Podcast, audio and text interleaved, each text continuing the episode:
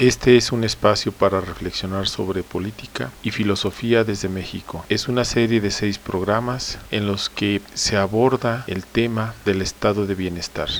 Hola, esta es la segunda parte de la teoría del estado de bienestar. Aquí vamos a hablar de dos autores, de Keynes y de Hermann Heller. Keynes en 1936 publica un libro que se llama Teoría General del Empleo, del Interés y el Dinero. En este libro lo que él plantea es que el Estado va a ayudar a la sociedad, a los individuos, a ser felices consumiendo y que la propensión al consumo genera una eficacia en el capital y eso genera liquidez. Estos tres aspectos, la liquidez, el consumo y la eficiencia del capital, son tres elementos importantes en la economía para que pueda funcionar adecuadamente y satisfacer las necesidades del individuo. Si bien el Estado debe generar las condiciones para que la economía funcione, primero es la demanda y ante una demanda hay que poner una oferta de productos y de bienes, una oferta de servicios. Entonces es el consumo el que va a ser el rector de los productos que hay que crear. El motor de la actividad económica y del empleo no es la oferta, es el consumo. Y el Estado va a asumir una responsabilidad,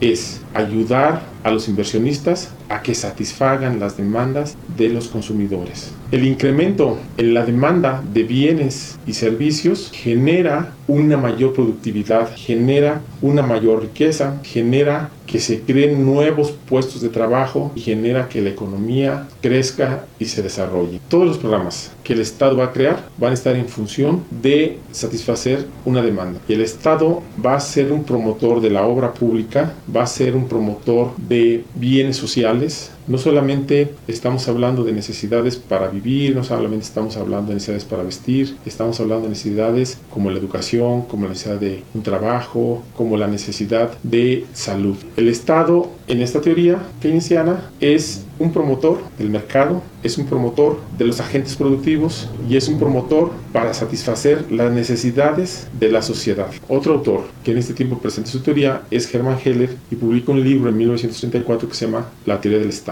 Hermann Heller plantea que el hombre tiene una naturaleza social y que la vida humana es una vida que se da en sociedad únicamente. El Estado es quien le va a dar toda la estructura, va a ordenar toda la vida de la sociedad para que las personas consigan su bienestar. Y él parte de la idea de que si bien el Estado ha reclamado para sí el monopolio de la coacción, el monopolio de la violencia, entonces el único encargado de ordenar la sociedad, los mercados, la vida productiva es el Estado. No es el individuo, no es la sociedad la que debe organizarse para conseguir sus fines. La sociedad consigue sus fines a través del Estado. Por lo tanto, el Estado es quien tiene la máxima responsabilidad de organizarla, de ordenarla. Como vemos aquí en este momento ya hay un giro importante. Se alejan del individualismo y se comienza a reconocer la necesidad de una vida social. Y el Estado va a ser promotor tanto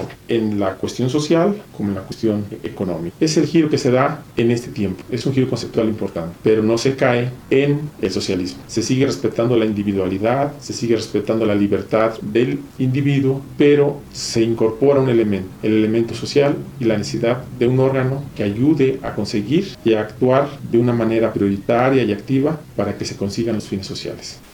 Si te gustó, gracias por compartir y suscribirte.